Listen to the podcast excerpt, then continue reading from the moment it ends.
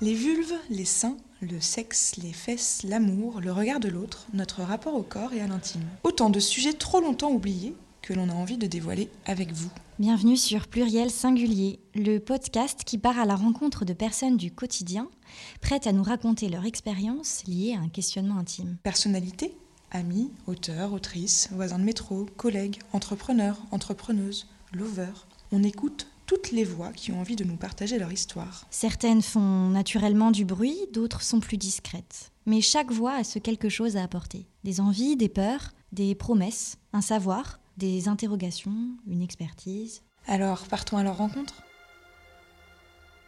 Évaluée sur une échelle de 1 à 10, la douleur se manifeste par un ressenti désagréable dans notre corps ou un sentiment pénible lié à une souffrance morale. Ça, tout le monde le sait, d'accord, mais apparemment là, ce n'est rien ou ce n'est pas si grave. Minimisé, ignoré ou banalisé, il y a des mots sur lesquels on ne met pas de mots. Certains et certaines se retrouvent alors à vivre avec des douleurs qui se dérobent au regard des autres. Des blessures passées ou présentes, physiques ou morales, qui, bien qu'invisibles, engendrent des souffrances et des cicatrices réelles pour ceux qui les vivent. Trop douloureux d'en parler ou par peur d'être jugé, ces souffrances sont mises sous silence et peuvent devenir de vrais fardeaux. Pour rendre visibles ces douleurs invisibles, il faut d'abord les entendre, les comprendre et les reconnaître. Alors les voix se libèrent pour apprendre, d'une certaine manière, à vivre avec et tenter de les guérir. C'est le cas de Claire, Gaëlle et Christine qui nous parlent aujourd'hui de ces douleurs que l'on ne voit pas. Bonjour Christine. Bonjour. Euh, Christine, tu es chroniqueuse et humoriste et tu as réalisé que tu avais été pendant longtemps une personne toxique pour toi et aussi pour les autres. Et forte de ce constat et après certains déclics, beaucoup de travail sur toi, tu es passée de l'ancienne Christine toxique à la Christine d'aujourd'hui dont la lumière seule lui suffit sans avoir besoin de nuire aux autres. C'est joliment dit. Merci.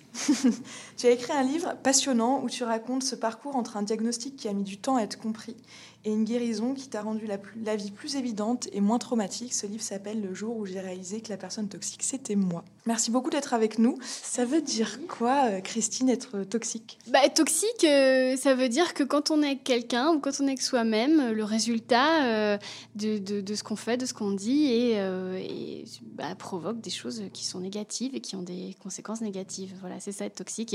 Et, c'est un schéma, c'est un processus qui est déviant, qui est le fruit parfois de traumas de croyances erronées, euh, qui fait qu'on crée une réalité en permanence qui est euh, négative et dommageable. Voilà, c'est ça être toxique. Ok. Et, euh, et, quelles sont les étapes qui, qui, selon toi, ont fait que tu es devenu à la fois toxique pour toi, pour les autres et que tu sois finalement enfermé dans ce cercle un petit peu infernal. Alors, il y a deux récits, il y a deux versions.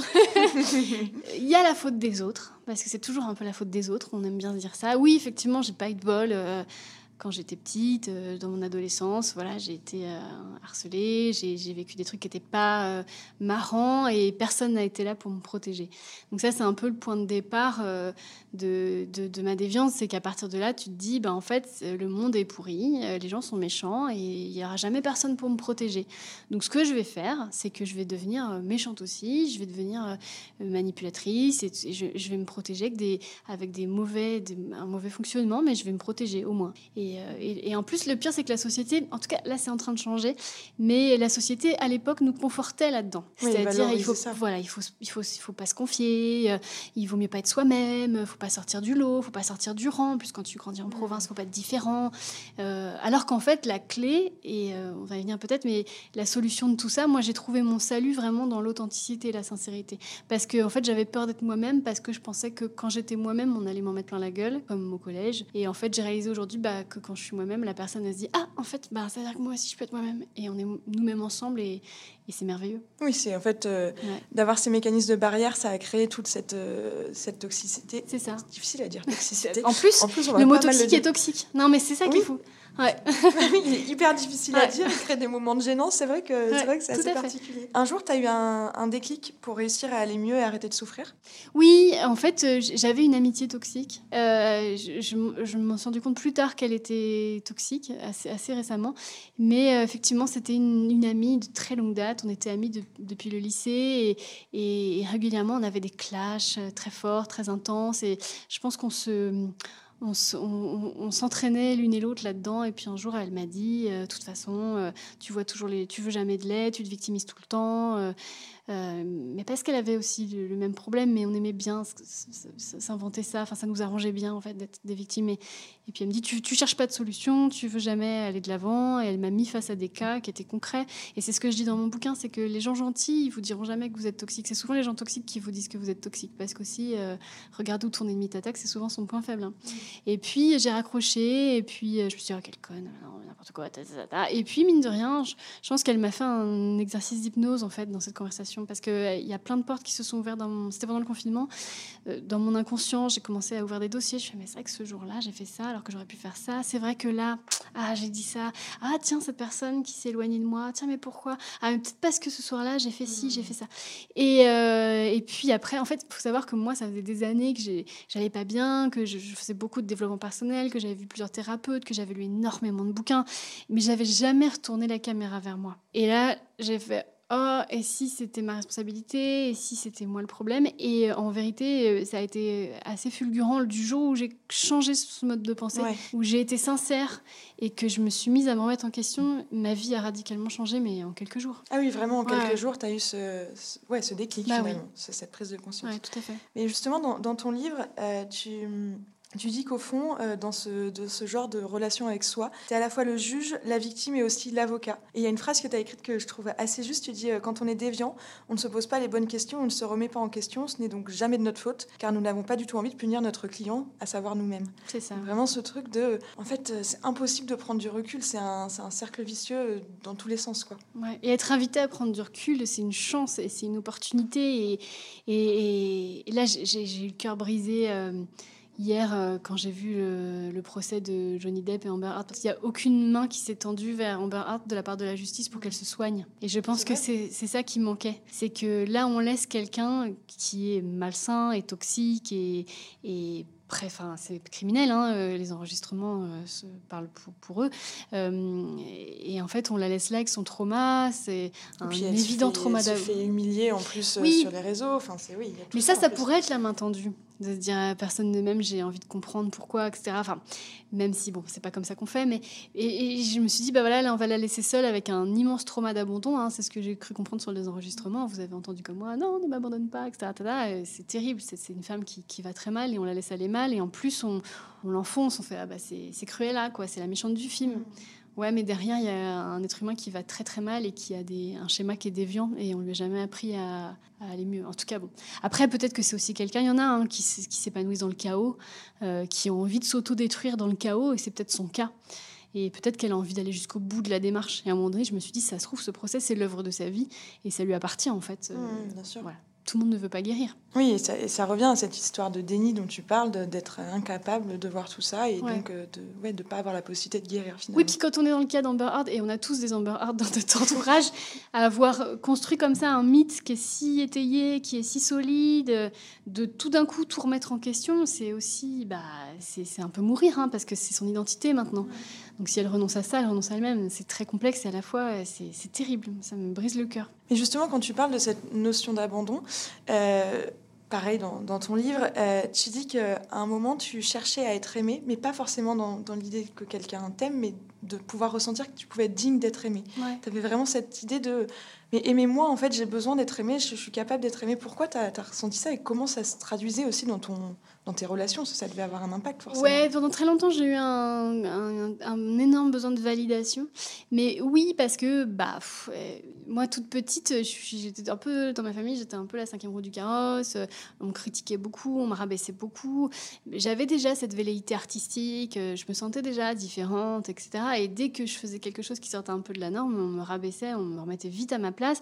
Résultat, euh, tu grandis sans te le formuler forcément, mais en disant bah, j'ai pas la validation des autres. Les autres ont l'air meilleurs que moi, parce que ça a mhm. l'air qu'ils savent mieux que moi. Et si j'ai pas la validation des autres, c'est très animal, hein, c'est le cerveau reptilien. C'est si la tribu veut pas de moi, je vais me retrouver tout seul dans la forêt, je vais mourir. Donc en fait, c'est ça. Si les gens veulent pas de moi, je, vais me retrouver toute seule et, je vais décéder socialement. Alors que c'est pas vrai, en fait. C'est que quand la tribu veut pas de toi, c'est que c'est pas ta tribu. Et Mhm. tu vas partir de la forêt, puis tu vas rencontrer une autre tribu, en fait, qui te ressemble. Et moi, c'est ce qui m'est arrivé quand j'ai commencé l'humour. Et tu vas rencontrer des gens qui, bah, qui se sont fait éjecter de leur tribu aussi, en fait. Et c'est comme ça que ça marche, en vrai. Oui, c'est de recréer des nouveaux liens ailleurs et pas s'accrocher sur ceux qui finalement sont, sont destructeurs. Quoi, Ouais, et si et si t'es pas validé, c'est pas grave en fait. Euh, si t'es droite dans tes bottes, si tu es toi-même, enfin je veux dire, il y, a- y a que toi-même qui peut te valider en fait. Et, et c'est justement euh, toutes ces petites, enfin ces petites, je vais pas du tout les minimiser, mais cet ensemble de douleurs qui se sont accumulées qui ont fait que derrière, ouais, t'as- tu pouvais plus supporter le monde autour de toi et donc tu avais un.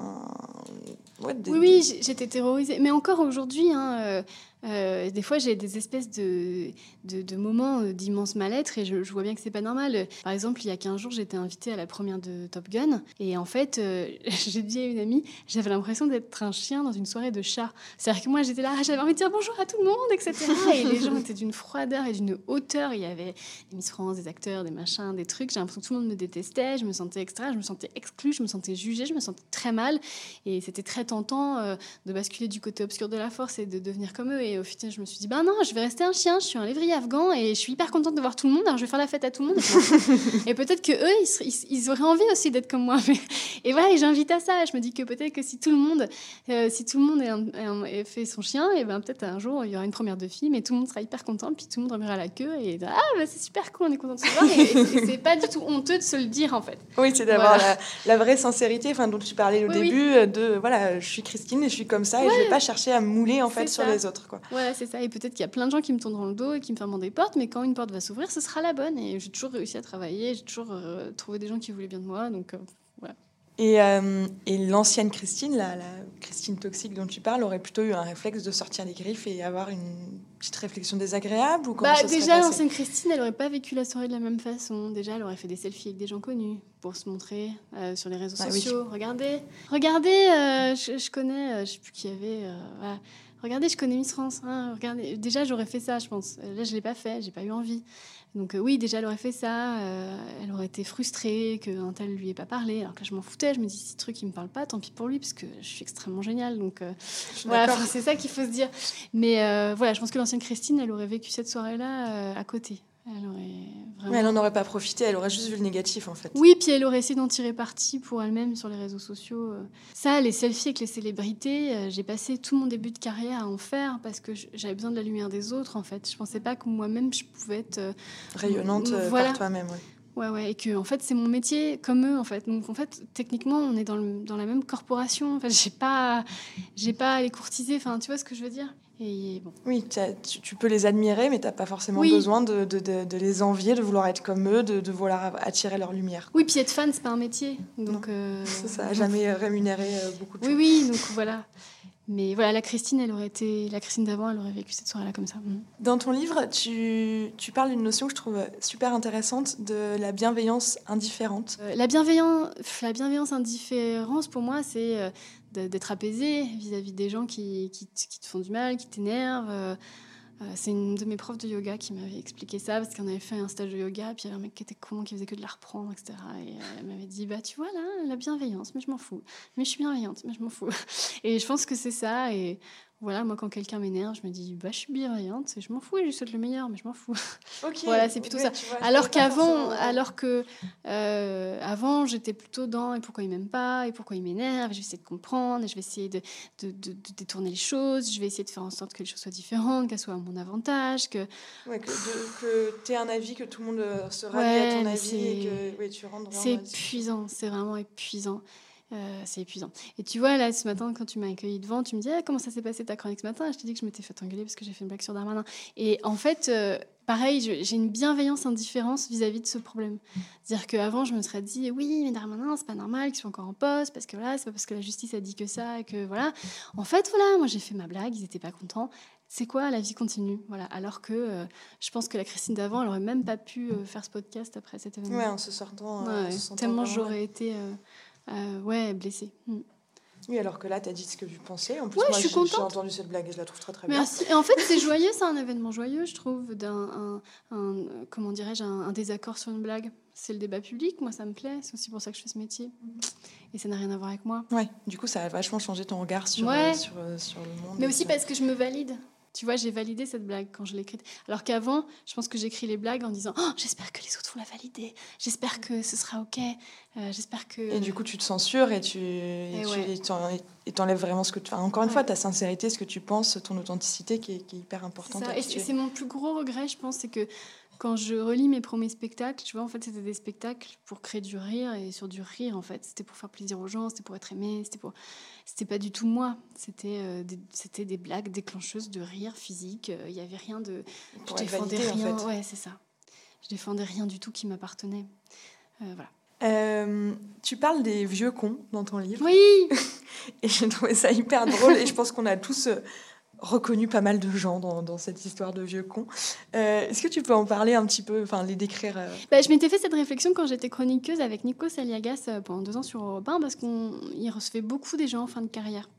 Et je me disais c'est quand même fou parce qu'il y avait des gens très modernes euh, je pense par exemple à Pierre Richard, à Alain Souchon, à Guy Bedos, euh, qui étaient, au-delà d'être évidemment extrêmement gentils, respectueux, euh, bienveillants, curieux de tout, qu'ils avaient le bon discours et tout. Puis à côté de ça, des, acteurs, des, chanteurs âgés qui disaient des trucs extrêmement racistes, qu'on était obligé de couper au montage. et, je me disais, qu'est-ce qui fait qu'il il y en a un qui va bah, que voilà, il y en a un qui va être tout à fait au fait euh, de ce qui se passe, qui va euh, employer le pronom Yel extrêmement bien, qui va euh, ne pas juger TikTok, qui va être complètement dans son temps du haut de ses 75 ans, et puis que quelqu'un d'autre va dire oh les jeunes. par exemple, je pense à Eddie Mitchell qui disait oui le rap c'est de la musique de sauvage et tout. Gars, quand tu as commencé le rock, c'était de la musique de sauvage en fait. Bah oui, clairement. Est-ce que tu peux pas admettre que aussi chaque génération apporte sa, nouveauté? Et, et je, je me pose la question et je me suis dit, mais je pense juste que euh, euh, il y en a qui se remettent en question et d'autres pas, et que euh, je pense que tous les gens dont on a parlé, les gentils ou les mauvais, sans vouloir être trop euh, euh, manichéenne, c'est qu'en en fait, euh, ils sont entourés d'une cour qui leur dit tout le temps Mais vous êtes merveilleux, mais j'adore ce que vous faites et tout ça. Qu'est-ce qui fait que tu as d'un côté un Alain Souchon qui me demande Christine, tu t'en sors avec ton métier? Tu as assez de travail? Alors que le gars ne me connaît pas. Je sais pas si tu vois le truc. Et qu'à côté, un autre, dont je dirais le nom, qui va me regarder avec un immense mépris et qui va saboter ma chronique juste parce qu'il veut pas m'offrir son rire, en fait. Qu'est-ce qui fait la différence entre l'un et l'autre? Je ne sais pas. J'ai pas la réponse, mais je pense quand même un peu la remise en question et l'ouverture d'esprit. Donc tu reviens sur ce côté toxique, c'est cette, euh, le fait de ne ouais, de, de pas se remettre en question et toujours avancer et de se dire bah, c'est bien ce que je fais, c'est bien ce que je fais, c'est bien ce que je fais. C'est ça. Mais j'ai vu aussi des gens comme ça qui revenaient une deuxième fois et des gens qui, qui étaient un peu euh, ouais durs avec moi et snob et parfois un peu méchants.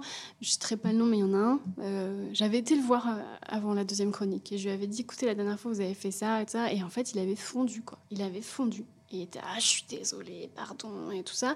Et la deuxième chronique, il a été adorable et, quelquefois ben. Il suffit aussi peut-être bah de dire les choses parce que c'est des gens à qui on ne dit rien finalement. Mais c'est ce qu'on disait en début de podcast, de les ramener sur le terrain de l'authenticité, de la sincérité hmm. en fait. Oui, parce que j'imagine que quand tu es allé le voir, tu n'es pas, pas allé avec euh, les dents. Euh, les griffes en disant euh, voilà vous avez été odieux enfin et, très méchamment en fait tu as juste exposé les faits de, de, ça et donc en fait la bienveillance entraîne c'est ça mais juste dire les choses ouais hmm.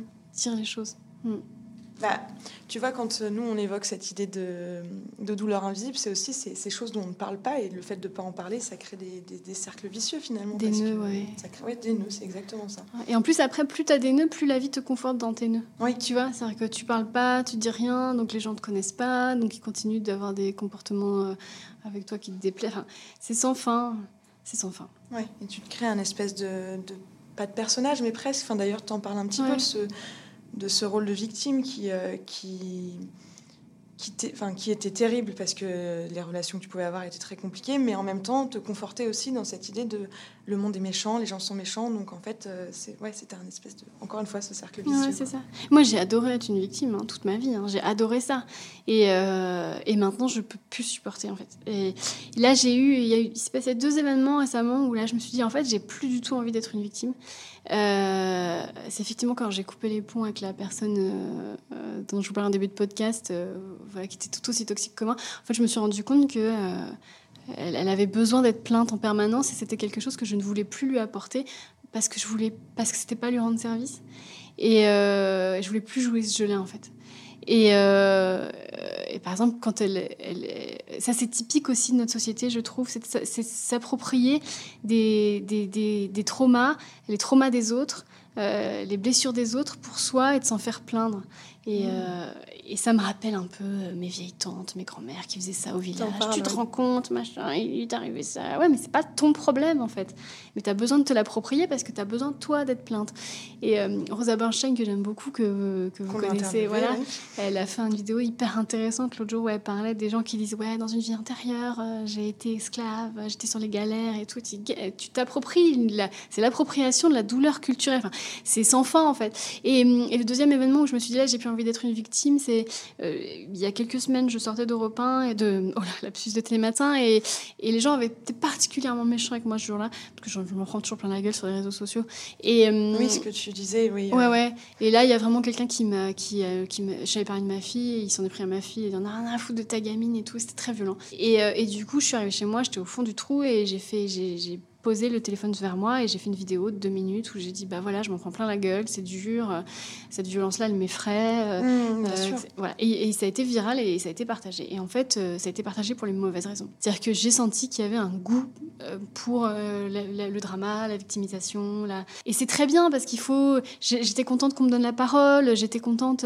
c'est super, je suis ravie. Il y a plein de gens qui m'ont écrit pour me dire Moi, je suis journaliste sur telle chaîne, effectivement, c'est dur parce que ta ta ta ta ta ta ta ta ta. Et, et c'est génial, je suis ravie. La vidéo, je l'ai laissée, je suis contente qu'elle existe, je regrette pas. Mais moi, je me suis dit bah, Je veux plus être une victime en fait. C'est fini en fait, je veux plus. Et bah tant pis, en fait, je, je veux plus être. euh, en fait, je veux plus être ouin ouin. C'est terminé. Et quand ce. hum, Je veux me battre, en fait. Je veux me battre. Oui, les gens sont méchants sur Internet. Bah, sais quoi, je vais faire un sketch, en fait. Je vais faire un sketch et je vais m'en foutre, surtout. Et je vais enrayer la machine et, et, et je vais être plus forte qu'eux. Je vais pas être là, je veux plus être cette personne. Et aussi, quand j'ai sorti le bouquin, effectivement, la toxicité, elle naît d'un trauma. Elle naît d'un trauma. Voilà, j'ai vécu des, violences qui sont graves. Et en fait, euh, j'ai commencé la promo du bouquin avec ça. C'est-à-dire, euh, voilà, j'ai pleuré sur France Inter, euh, j'ai- mais parce que, voilà. Et au bout d'un moment, j'ai fait merde, j'ai plus envie d'être associée à ça, en fait. C'est, je, suis en train de, de gangréner dans un truc qui me convient pas, qui est plus moi. C'est comme ma démission d'Europe 1 l'année dernière. Là, Envoyé spécial, ils sont en train de faire, un, faire une émission sur la liberté d'expression, tout ça. Ils voulaient m'interviewer. Et franchement, je ne veux plus. Euh, je, je veux plus être euh, devant un micro, une caméra et dire ouin ouin, quoi. Je veux plus. Je veux plus. Oui, mais as, finalement, la- le rôle de. Tu as été victime de quelque chose, mais tu peux aussi reprendre le pouvoir, et Ouais. c'est finalement ce que tu es en train de faire là, de, de, de t'en émanciper, de, de construire quelque chose derrière, et, et sans, sans nier ce qui s'est passé derrière. Mais c'est vrai que tu Complètement. pas forcément envie de, de ne parler que de ça. Tu as envie peut-être plus de parler de ta reconstruction que de. C'est ça, que de- exactement. que de- Et, et à la fois, je, je blâme pas du tout les gens parce qu'il y a une phase où c'est important en fait. Il y a le coming out de la victime et il est hyper important. Euh, c'est juste que moi, je l'ai terminé en fait. C'est terminé, j'ai fini mon coming out. Donc euh, je, je veux plus, euh, je veux plus avoir à préciser ça. En fait, je veux plus dire je suis une victime. Je veux maintenant, je veux dire je ne, je ne veux plus être une victime. Et c'est complètement différent. Ouais, et je pense que c'est oui, c'est un- c'est une posture qui, enfin, qui est dans ton cheminement finalement Ouais, de, autour de tout ça. Euh, bah, D'ailleurs, tu, tu, tu le dis à un moment, toujours dans, ton livre, tu dis ce que j'ai vécu est grave. Et rien que le fait de pouvoir dire ça était important et t'a permis d'avancer parce que finalement, avant, on t'a donné l'impression que ce n'était pas grave ce qui s'était passé quand tu l'as raconté. Oui, bah, j'ai subi un processus qui est, euh, qui est très récurrent, qui est normal. Euh, euh, D'ailleurs, j'ai moi-même un podcast qui s'appelle Livre Échange et je vous invite à écouter l'épisode avec Sandrine Rousseau, qui est très bien passé très bien placé pour parler de ça et qui en parle très bien, dire que c'est bien commode de dire à la victime euh, ce que tu as vécu n'est pas important, n'est pas grave, tout le monde s'en fout, tu vas passer pour une folle, tu vas faire des histoires pour rien, etc. Donc moi évidemment, euh, je suis passée par là et puis quand c'était proche, des gens que tu aimes, euh, grâce à qui tu manges et grâce à qui tu as un toit, qui te disent écoute, tu vas pas faire d'histoire, bah tu fais pas d'histoire parce que ta survie en dépend en fait. Et tu dis cette personne m'aime donc elle a raison. Et, et en fait à un moment donné ça fait partie du processus de coming out en fait. Tu dis bah si je vais faire des histoires en fait qu'est-ce qu'il y a, qu'est-ce que tu vas faire? Bien que je vais faire des histoires. Tu vois et, et- et là tu réalises que bah ouais, en fait euh, t'as la morale pour toi, t'as la justice pour toi. euh, et en fait, tu découvres ce qu'il ne voulait pas que tu découvres, c'est-à-dire que tu es en ton bon droit et que effectivement, ce que tu as vécu est grave. Oui, et le moment où tu arrives à en prendre conscience, ça, ça inverse finalement. C'est très violent, hein. ouais, J'imagine, oui. Mais après, voilà, c'est dur. C'est la double peine de la victime. C'est-à-dire que tu vis ton trauma et après tu dois faire le travail. C'est une forme d'abandon et tu as besoin de bah, tout reconstruire. Quoi. Ouais, c'est ça. Et il euh, y en a qui ne s'en sortent pas. Et, mais quand tu t'en sors, euh, quel trésor, quel cadeau et quelle, euh, quelle puissance. On en a un peu parlé au début du podcast, mais tu parles de trois mots qui ont été assez essentiels pour toi, qui sont la gentillesse, la sincérité et l'honnêteté, et qui ont l'air de vachement te définir aujourd'hui. Euh, tu as appris à les découvrir finalement sur le tard, c'est, enfin les redécouvrir en tout cas. C'est, bah moi, c'est, pour moi, c'était de la mise en danger. Euh, tu vois, c'était euh, faut surtout pas dire ce que je ressens, ce que je cherche, ce que je veux. Mais c'est encore très difficile. Hein, c'est très difficile. Là, par exemple, avec les hommes, je suis tout le temps dans la manipulation parce que, pas méchante, hein, je suis pas sûr. pour le coup, mais, mais je, je, vais jamais dire à un mec que je l'apprécie, que je le kiffe, je vais jamais euh, oser envoyer un SMS quand j'ai envie d'envoyer un SMS parce que j'ai toujours peur de passer pour une folle. D'ailleurs, je t'ai fait lire un SMS que j'ai envoyé tout, à l'heure dans le concert. j'ai toujours peur de passer pour une folle, j'ai toujours peur d'être trop, j'ai toujours peur de m'imposer. Et donc là, je suis dans la manipulation. Je fais genre, je suis détachée, je m'en fous, ta ta ta ta ta ta. Et c'est mes copines souvent qui me disent, mais pourquoi t'as fait tout le contraire de ce que tu voulais faire Effectivement. Euh, mais euh, oui, c'est quand je suis authentique, je me suis très vulnérable. Mais ce qui m'aide, c'est que je vois que dans la création, ça m'aide. C'est-à-dire que tous mes meilleurs sketchs, euh, sont ceux où euh, plus authentiques, plus vrais, tu peux pas. Euh, toutes mes meilleures vannes, c'est des trucs vrais, c'est des trucs expérimentés, digérés.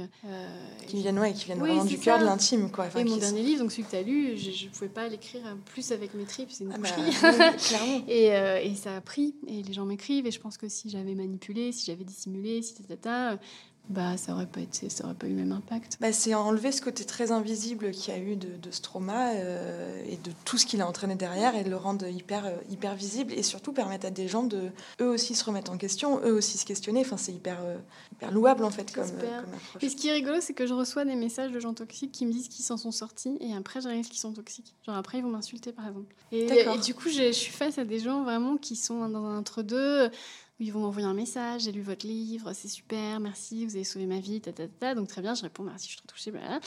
Là-dessus, il me réécrit, vous savez, ta, ta, ta. Puis là, je réponds pas parce que bah, j'ai pas le temps. Et, et là-dessus, une semaine après, vous êtes une connasse, machin. Et en ah fait, c'est le côté toxique qui reprend, qui reprend le dessus. Oui, ils se sont abandonnés, tu aurais dû leur répondre parce que tu aurais comprendre la même chose, sauf que bon, tu peux pas. bah, j'ai un copier-coller qui est prêt pour ces gens-là. Je dis, bah, relisez mon livre, je vous invite à vous euh, bah questionner sur la violence que vous venez de m'adresser, etc. Bon, qu'est-ce que je peux faire de plus? Déjà, tu prends le temps de, de leur répondre, quoi. Enfin, c'est. j'aime bien, moi, je réponds à tout le monde. Non, mais je veux dire de répondre à leur insulte à la deuxième ah partie du message. En soi, tu Alors moi, quand je me fais insulter, je réponds tout le temps euh, la même chose. Pareil, j'ai un copier-coller et, je dis toujours les gens qui m'insultent, qui me traitent après les matins, euh, oui, vous êtes nuls. Hein. Je leur écris, euh, pensez à ce que sera votre vie si vous prenez plus le temps d'écrire aux gens que vous aimez, que vous les aimez, plutôt que d'écrire aux gens que vous aimez pas, que vous les aimez pas. J'écris juste ça. Alors derrière, souvent, ils m'envoient, ah, ah, ah merci Françoise Dolto. Je m'en fous. C'est quoi J'ai fait mon boulot en fait. Je te dis et je suis sûre que sur tout cela, il y en a forcément un qui va changer. Je, leur souhaite. Ah, moi aussi. Mais j'aurais aimé qu'on me parle comme ça, moi, à l'époque. Ouais, pour pouvoir te rendre compte, pour pouvoir. Euh, bah, la prise de conscience, enfin, au final, le déclic que tu as eu dans la conversation que tu as eu avec euh, la Bah oui, parce que la prise de conscience, c'est un cadeau. Et euh, c'est trop triste. je, je, parlais d'Amber Heard, c'est trop triste. Ouais, d'être enfermé en fait. Qu'on lui fasse pas ce cadeau. Je pense que vraiment, si la justice lui avait dit, je sais pas si ça se fait aux États-Unis, mais voilà, vous êtes obligé de vous soigner, on change des vies comme ça dans ton livre, tu parles d'une dimension indéfinissable qui est la magie, euh, ce qu'on ne peut pas prévoir. Comment tu as pris un petit peu conscience que cette magie pouvait exister? J'appelle magie vraiment tout ce qui s'explique pas trop, qui est dans l'air, euh, qui est de l'ordre de l'instinct, euh, d'être aligné. De... Bah, en fait, c'est en me connectant, je crois que j'allais bien à la raison pour laquelle je vais bien. Mm. c'est oui, c'est une espèce de.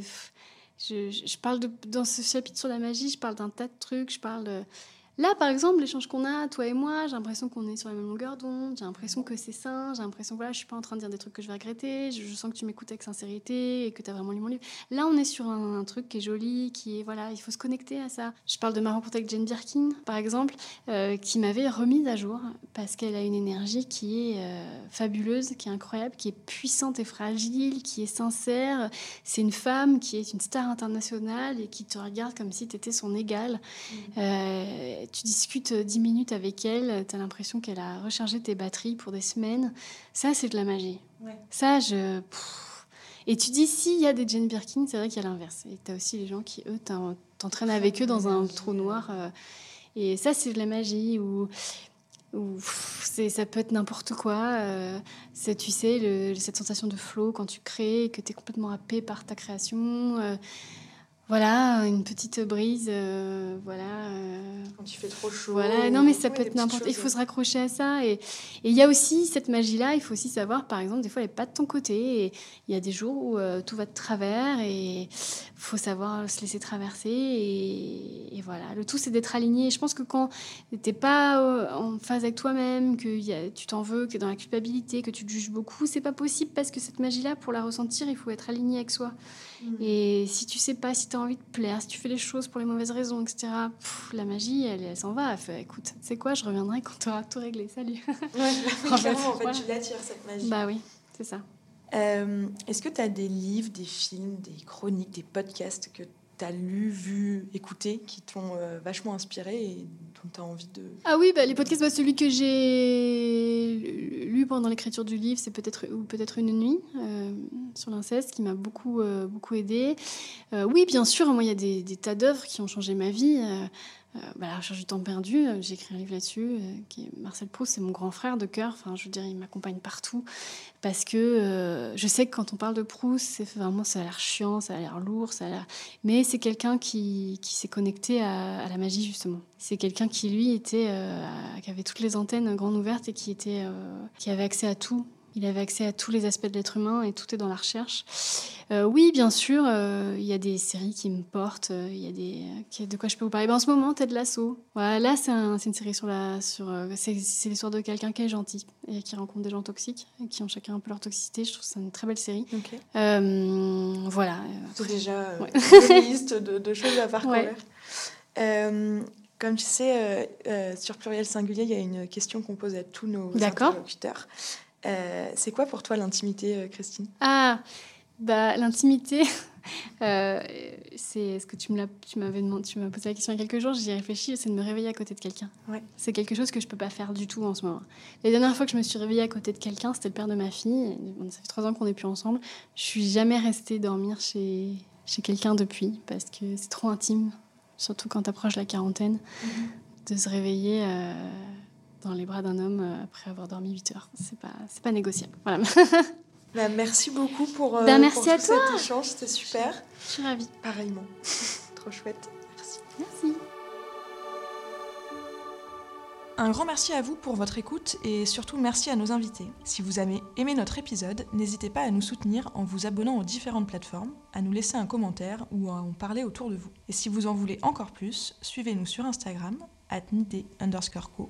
Vous y retrouverez les dernières actualités de la marque et toutes les infos de nos prochains épisodes. Alors, on vous dit à très vite